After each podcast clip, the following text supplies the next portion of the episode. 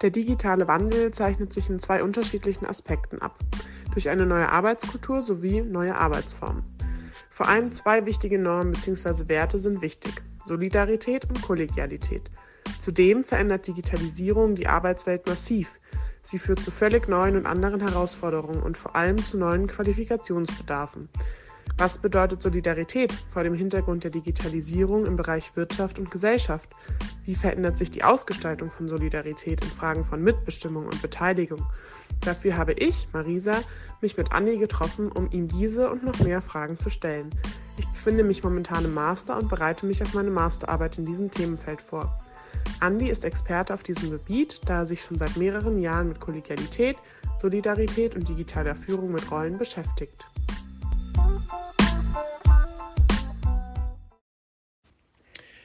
Hallo Andi, möchtest du dich einmal kurz vorstellen und erzählen, welche Berührungspunkte du zum heutigen Thema hast? Hallo Marisa, vielen Dank für die Einladung zu diesem Interview. Ich äh, bin Andi, ich bin Diplompsychologe und Management-Trainer. Ich äh, leite Workshops und Seminare und gebe Vorträge zu den Themen Agilität, Führung und Verhandlung. Zudem bin ich Geschäftsführer eines Beratungsunternehmens. Ich bin sehr gespannt auf deine Fragen und ja, würde sagen, es kann losgehen.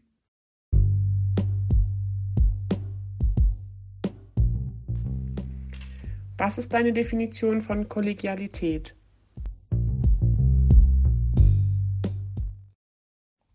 Bei Kollegialität besteht ein funktionaler Zusammenhang des Arbeitsprozesses. Besonders wichtig ist die Bereitschaft der Zusammenarbeit und gegenseitige Unterstützung.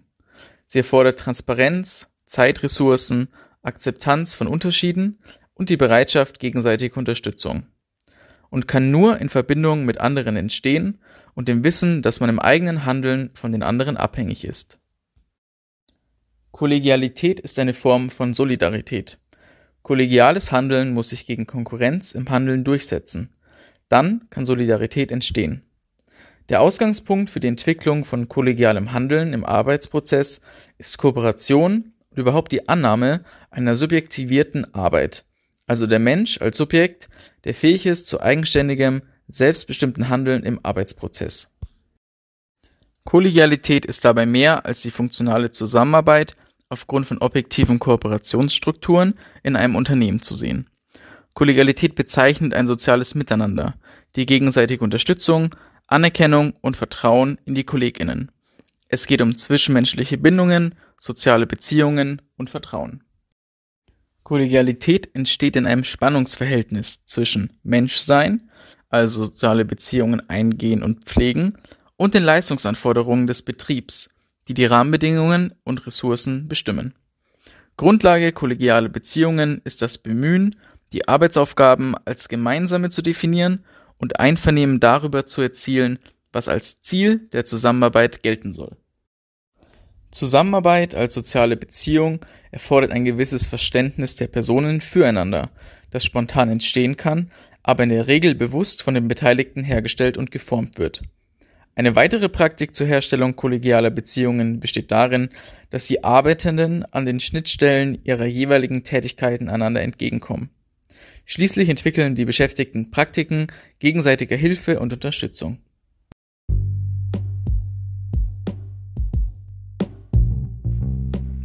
Und was ist deine Definition von Solidarität? Die Solidarität ist eine der entscheidenden Kategorien christlicher Sozialethik und wichtiger Grundpfeiler aller sozialstaatlichen Überlegungen sowie der sozialen Marktwirtschaft. Die demokratische sowie digitale Gesellschaft bzw. Gemeinschaft lebt von der Solidarität ihrer Mitglieder. Die Philosophin Ina Schmid erläutert Solidarität folgendermaßen. Was kann ich aus gutem Grund zum Gelingen des Ganzen beitragen? Die kooperative Struktur des Arbeitsprozesses verbindet die Mitarbeitenden miteinander. Solidarität beruht auf reziproken Austauschprozessen zwischen unterschiedlichen Individuen, die durch soziale Beziehungen im Arbeitskontext verbunden sind. Sie stehen füreinander ein und teilen gemeinsame Erfahrungen, Entscheidungen und Arbeitsschritte. Solidarität entsteht nicht zufällig, sondern wird bewusst hergestellt und in der kooperativen Arbeit praktisch umgesetzt. Solidarität entsteht aber nicht nur durch den bloßen Gedanken, dass ich in der Verwirklichung meiner eigenen Ziele die anderen brauche, sondern im aktiven Handeln. Die Basis ist die Kooperation im Arbeitsprozess.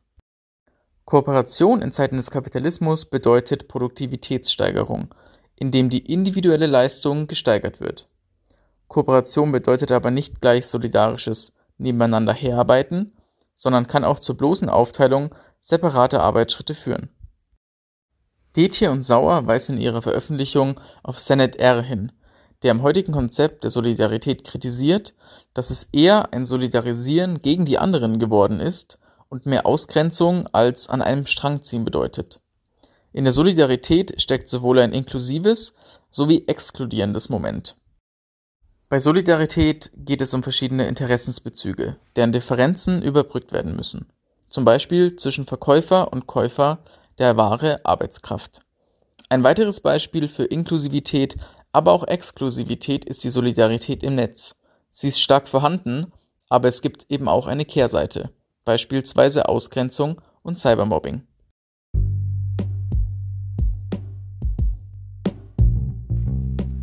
Können die beiden Begrifflichkeiten Kollegialität und Solidarität deiner Meinung nach klar voneinander differenziert werden oder überschneiden sie sich in gewissen Aspekten? Die Begrifflichkeiten können nicht trennscharf voneinander unterschieden werden, Vielmehr ist Kollegialität als eine Form von Solidarität zu verstehen. Kollegiales Handeln muss sich gegen Konkurrenz im Handeln durchsetzen, dann kann Solidarität entstehen. Das Phänomen der Kollegialität wird begrifflich auch als eine Form von Solidarität gefasst, die auf kooperativer Arbeit im Betrieb basiert. Solidarische Beziehungen, wie sie in der Praxis der betrieblichen Zusammenarbeit interaktiv hergestellt werden, können als Kollegialität bezeichnet werden. Kollegialität und Solidarität haben dabei ein normatives Element, also es wird gesellschaftlich erwartet, füreinander einzustehen, zurückkommt auf Detje und Sauer, nennen sie als Zwischenschritt zwischen Kooperation und Solidarität eben die Kollegialität.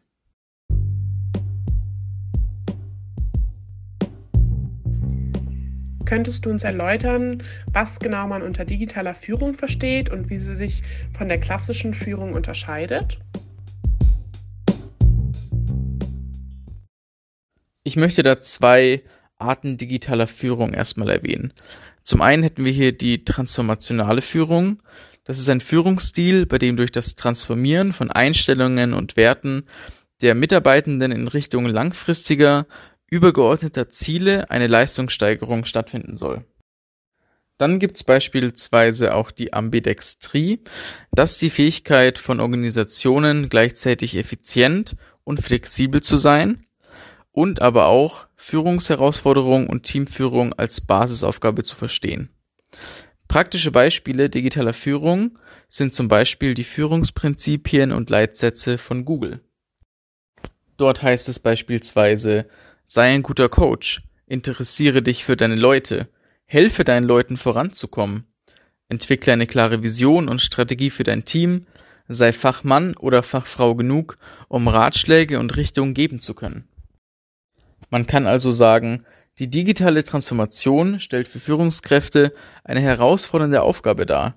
Am einfachsten tun sich diejenigen, die sich frei machen von der Haltung des alles allein lösenden Heldens und sich in der Position eines Expeditionsleiters sehen, der zusammen mit einem Team aus Experten oder Expertinnen ein neues Land entdeckt und das eroberte Gebiet als erster kartiert.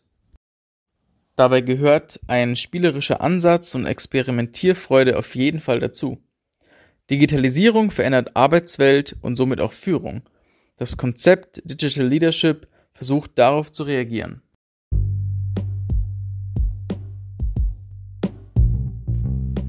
Kannst du mir erklären, wie sich das im Laufe der Zeit gewandelt hat?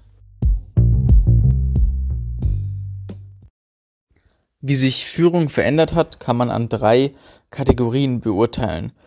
Zum Beispiel die klassische Führung, die moderne Führung und die agile Führung. Bei der klassischen Führung hat man den Zeitraum der 50er bis 70er Jahre. Das Umfeld war vor allem wichtig, stabil zu sein. Die Organisation war Arbeit in Abteilungen, Führungsrolle war der Vorgesetzte und Führungshaltung waren Kommando und Kontrolle. Die Informationen wurden partiell und lokal verteilt und der Führungsfokus stand auf den Defiziten der Mitarbeitenden. Die Rolle von Fehlern ist die Vermeidung. Von der klassischen Führung zur modernen Führung hin hat man den Zeitsprung von den 70ern, dann auf die 80er bis in die 2000er Jahre. Das Umfeld ist statt Stabilität eher von Komplexität geprägt und bei der Organisation kann man feststellen, dass in Prozessen gedacht wird. Die Führungsrolle ist nicht mehr nur der Vorgesetzte, sondern wirklich eine Führungskraft. Und die Führungshaltung ist statt Kommando und Kontrolle eher Einbindung und Partizipation. Informationen sollen transparenter gestaltet werden und der Führungsfokus besteht eher auf den Stärken der Mitarbeitenden. Die Rolle von Fehlern kann man als Möglichkeit in Ausnahmefällen bezeichnen, heißt Möglichkeiten werden auch gesehen. Seit den 2010er Jahren kann man dann von einer agilen Führung sprechen. Das Umfeld ist eher disruptiv und die Organisation ist eher in interdisziplinären Teams angelegt. Die Führungsrolle kann man als Mentor und Coach betrachten und die Führungshaltung soll Vertrauen und Freiraum umfassen. Die Informationen sollen transparent sein, wirklich umfassend transparent. Der Führungsfokus liegt auf der Entwicklung der Mitarbeitenden und die Rolle von Fehlern ist interessant, denn hier geht es jetzt um ein Innovationserfordernis, heißt von der klassischen Führung über die moderne Führung zur agilen Führung ist man von Vermeidung zur Möglichkeit in Ausnahmefallen zur Innovationserfordernis gekommen. Diese agile Führung lässt sich dann auch auf die digitale Führung beziehen. Das Agieren der Mitarbeitenden auf Augenhöhe und keinerlei Hierarchie ist sehr wichtig für digitale Führungskräfte. Es entsteht ein digitales Mindset. Denn erst wenn Führungskräfte als kollaborative MitarbeiterInnen agieren, weisen sie all die Eigenschaften auf, die ihnen im Rahmen von derzeitigen Diskussionen als digital notwendige Eigenschaften zugeschrieben werden. Personen sind keine StelleninhaberInnen mehr, sondern sie besitzen bestimmte Rollen. Somit entstehen digitale Führungsrollen. Voll interessant. Kannst du das noch etwas ausführen? Aufgrund des gesamtgesellschaftlichen Transformationsprozesses durch die Digitalisierung muss sich auch die Unternehmens- und Führungskultur verändern. Digital Leadership versucht auf diese Entwicklungen zu reagieren.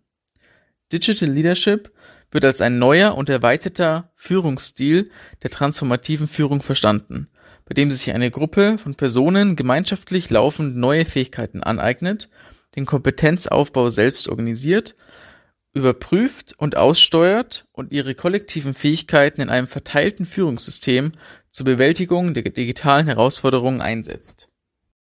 Führungskräfte müssen in einer sogenannten VUCA-Umwelt leiten können. Das Akronym steht für Volatility, Uncertainty, Complexity und Ambiguity. Schwierige Wörter, aber ich werde sie dir jetzt erklären. Volatility bedeutet Flüchtigkeit, womit die raschen Veränderungen gemeint sind. Dies erfordert dann eine gewisse Agilität der Unternehmen. Uncertainty bezeichnet die Unsicherheit, der mit Flexibilität und möglichst viel Transparenz und Austausch von Informationen begegnet werden muss. Bei Complexity muss reduziert werden, zum Beispiel durch Einführung interner Netzwerke, eine gemeinsame Vision und gegenseitigem Vertrauen. Bei meinem Lieblingswort Ambiguity äh, geht es um die Mehrdeutigkeit und Ambivalenz von Situationen. Durch Experimentieren soll diese Ambiguität begegnet werden.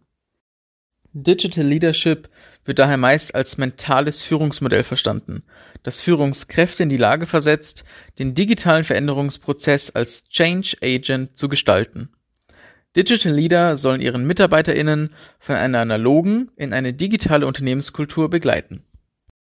Für Führungskräfte bedeutet das, dass sie durch Digitalisierung und Automatisierung gefordert sind, die internen Rahmenbedingungen so zu gestalten, dass Denkroutinen unterbrochen, innovative Prozesse initiiert, stark hierarchische Strukturen in offenere Netzwerkstrukturen überführt sowie eine transdisziplinäre und transnationale Zusammenarbeit ermöglicht wird. Generell benötigt ein Digital Leader verschiedenste Kompetenzen. Unter anderem soll er seine Mitarbeitenden und Teams fördern, indem er ihnen Verantwortung überträgt. Er soll Selbstlernprozesse ermöglichen, also Empowerment, eine Fehlerkultur, Konflikte als Entwicklungspotenzial, Transparenz herstellen durch Teilen von Wissen und Informationen gehört auch dazu. Was ich auch herausstellen möchte, ist der Unterschied zwischen Management und Leadership.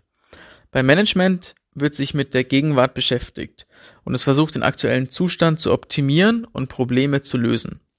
Leadership wirkt unmittelbar auf das Unternehmen als System, konzentriert sich auf Erneuern und Verändern. Das Ding ist, wer Digital Leadership organisieren will, sollte zunächst die Kernfunktionen seines Unternehmens transformieren. Ich möchte dir ein paar Beispiele geben. Zum Beispiel Recruiting, also die reine Personalbeschaffung, die sollte entfallen und beispielsweise zugunsten der neuen Funktion Finding weichen. Im Finding bieten geeignete Kandidaten ihre Stärken an, damit das Unternehmen Aufgaben erfüllen und Ziele erreichen kann. Weitergehend gibt es Leading und Listening, also die grundlegende Kulturkompetenzen der neuen Führung sind dann das Zuhören und das Sehen aus verschiedenen Perspektiven. Schlüsselbegriffe hier sind Aufmerksamkeit oder auch Wahrnehmungsfähigkeit. Es geht also um Zuhören und Erkennen und nicht nur Führen und Beauftragen. In der Zukunft gibt es immer häufiger fluide Teams ohne Chef, aber mit wechselnden Führungsrollen. Als Leader erweisen sich dann diejenigen, die es verstehen, zuzuhören und die anderen Teammitglieder ebenso in die Lage versetzen zu können, einander zuzuhören und aufeinander einzugehen. Diese beiden Beispiele, die ich gerade genannt habe, also Finding und Listening statt Recruiting und Leading, können auf fast alle Funktionen der Organisation traditioneller Unternehmen durchdekliniert und in neue Funktionen des Digital Leadership transferiert werden. Es kann daher von einem gravierenden Wertewandel als Voraussetzung für eine erfolgreiche Transformation ausgegangen werden.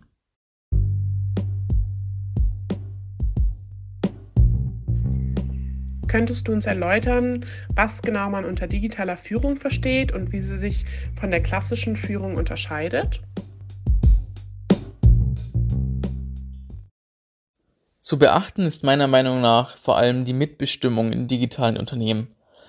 Die eigentliche Legitimation für die Mitbestimmung ist der Mensch mit seiner unveräußerlichen Würde. Das bedeutet, dass die Mitarbeiterinnen und die Arbeiterinnen auch am Arbeitsplatz Menschen mit einer untastbaren Würde sind und damit Subjekte der Arbeit. Daraus leitet sich das Recht ab, an dem Gestaltungs- und Entscheidungsprozess in Unternehmen mitzuwirken und mitzugestalten. Ein Beispiel hierfür sind Start-ups. Florian Nöll, der ehemalige Vorsitzende des Bundesverbandes deutscher Start-ups, meinte dazu Folgendes. Und zwar hat er gesagt, Start-ups ermöglichen ihren MitarbeiterInnen eine deutliche und größere Mitbestimmung als die meisten etablierten Unternehmen. Und das schaffen sie durch ihre innovativen Strukturen. Viele Startups und vor allem viele digitale Startups leben primär von einem kollegialen Miteinander zwischen Gründerinnen und Mitarbeiterinnen. Das gemeinsame Ziel ist einfach, ein Unternehmen oder ein Produkt, eine Dienstleistung erfolgreich zu machen, vereint in der Anfangsphase vieler Startups die Belegschaft dann. Es entsteht eine gemeinsame Arbeitsmentalität.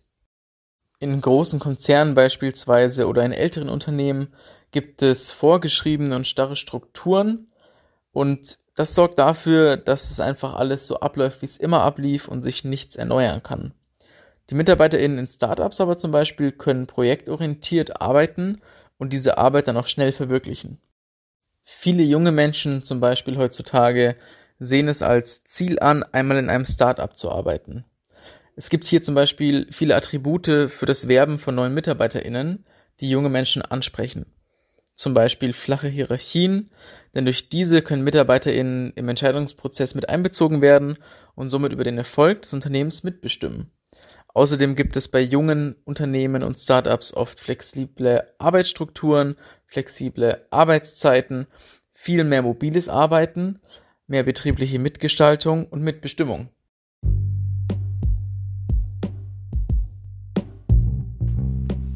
Welche Chancen, aber auch welche Herausforderungen birgt denn die digitale Führung?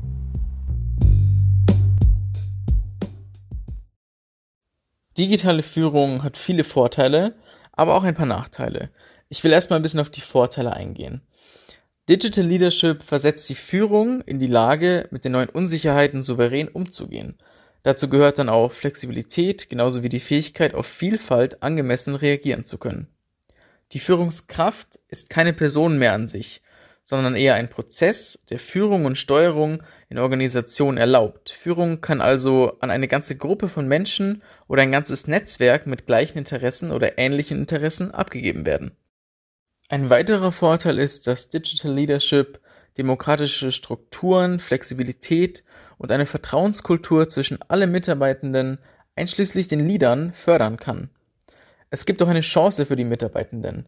Denn Unternehmen können heute selbst mit einer geringen Mitarbeiterzahl und wenigen Standorten global agieren. Es bilden sich Teams, deren Teammitglieder nicht nur durch unterschiedliche Herkunft auffallen, sondern auch an unterschiedlichen Orten zur gleichen Zeit tätig sein können und dennoch als echtes Team fungieren. Die Technik erlaubt trotz der Distanz eine gute Kooperation. Generell ist das Mindset bei Digital Leadership sehr positiv. Also ein Beispiel dafür ist die Risikobereitschaft. Risiken werden adäquat eingeschätzt, Chancen werden genutzt und Widerstände werden ausgeräumt. Besonders cool finde ich auch die agile Führung, also eine Veränderung auf allen Ebenen anzustreben und umzusetzen und die Einbindung von Mitarbeitenden als gestaltende Akteure. Seltenst gibt es bei einer Thematik nur Vorteile. Natürlich gibt es auch Nachteile bei Digital Leadership. Beispielsweise die Herausforderungen für Mitarbeitende. Die permanente Verfügbarkeit einer Arbeitskraft durch digitale Medien macht eine Diskussion über die Work-Life-Balance nötig, mit dem Ziel eines Ausgleichs zwischen Arbeitszeit und Freizeit.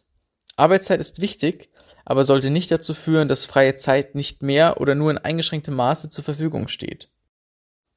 Durch die neuen Medien verschwimmen die beiden Bereiche zunehmend. Mitarbeitende und Führungskräfte fühlen sich in ihrer Freizeit teilweise dann eingeschränkt. Eine klare Trennung zwischen Work und Life kann aber auch hinderlich sein, besonders dann, wenn man als Idealzustand versteht, dass Work ein Teil von Life ist und umgekehrt Life ein Teil von Work. Die Trennung suggeriert, dass Work eher unangenehm sei und Life eher angenehm. Diese Trennung zu überwinden wäre ein wichtiger Schritt zum vernunftsbetonten Verständnis von Digitalisierung und zum gesunden Umgang damit.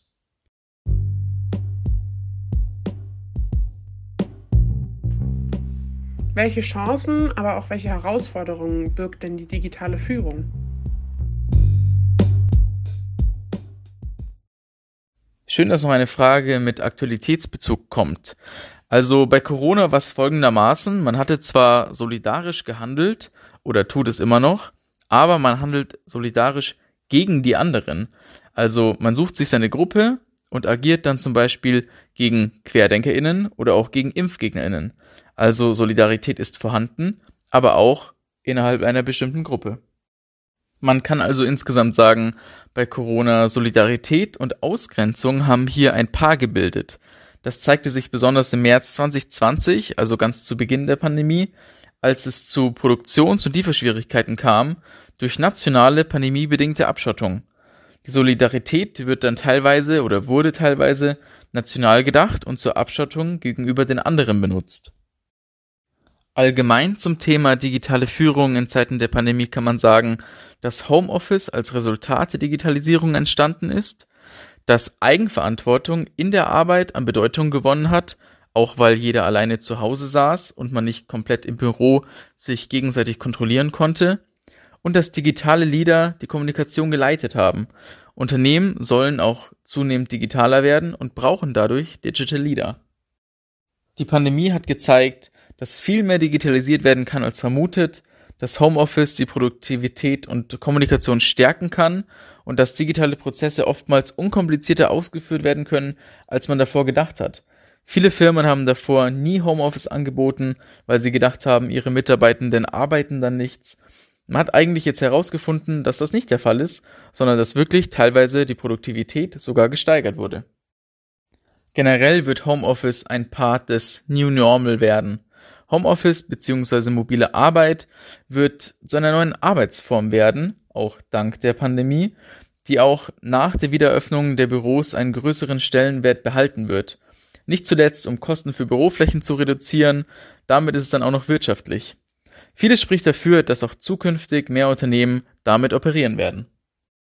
Was man aber auch sagen muss, ist, dass die informelle Kommunikation zwischen den Mitarbeitenden, die für die Beziehungsgestaltung sehr wichtig ist, tendenziell abgenommen hat. Zwar gibt es das ein oder andere private Gespräch im Anschluss an virtuelle Konferenzen oder auch mal ein Telefonat, aber die kollegiale Beziehungsarbeit hat sich durch die Corona-bedingte Umstellung auf Homeoffice deutlich geändert. Auch für Führungskräfte ist es schwieriger geworden, die Zufriedenheit der Mitarbeitenden einzuschätzen und persönliche Gespräche zu suchen. Wenn man nicht zusammen im Büro sitzt, kann man zum Beispiel nicht sofort auf jemanden zugehen. Man muss immer diesen extra Schritt machen und erstmal anrufen, warten, bis die Person dran geht. Das heißt, da entsteht noch eine extra Hürde. Hier sind dann Digital Leader gefragt, die Rahmenbedingungen zu schaffen, um ausreichend Kommunikation gewährleisten zu können. Ich will dir ein Beispiel nennen. Äh, die Autorin Nicola Ohlenbusch weist zum Beispiel darauf hin, dass Kommunikation eine zentrale Rolle in der Gestaltung von Kollegialität im digitalen Wandel spielt und spielen muss. Sie erwähnt innovative Ideen wie den Monday Morning Coffee oder Friday After Work Meetings zur Beziehungsgestaltung. Wichtig ist es dabei auch, wie Online-Konferenzen gestaltet werden und wie viel Raum, Emotionen und Befindlichkeitsrunden gegeben wird. Heißt, man muss wirklich schauen, kriegt man Zugriff auf die Mitarbeitenden, kann man persönlicher fragen, soll man es lieber auf einer geschäftlichen Ebene belassen?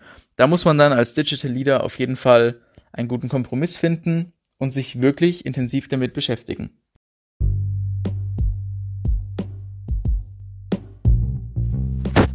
Danke, Andi, für das Interview.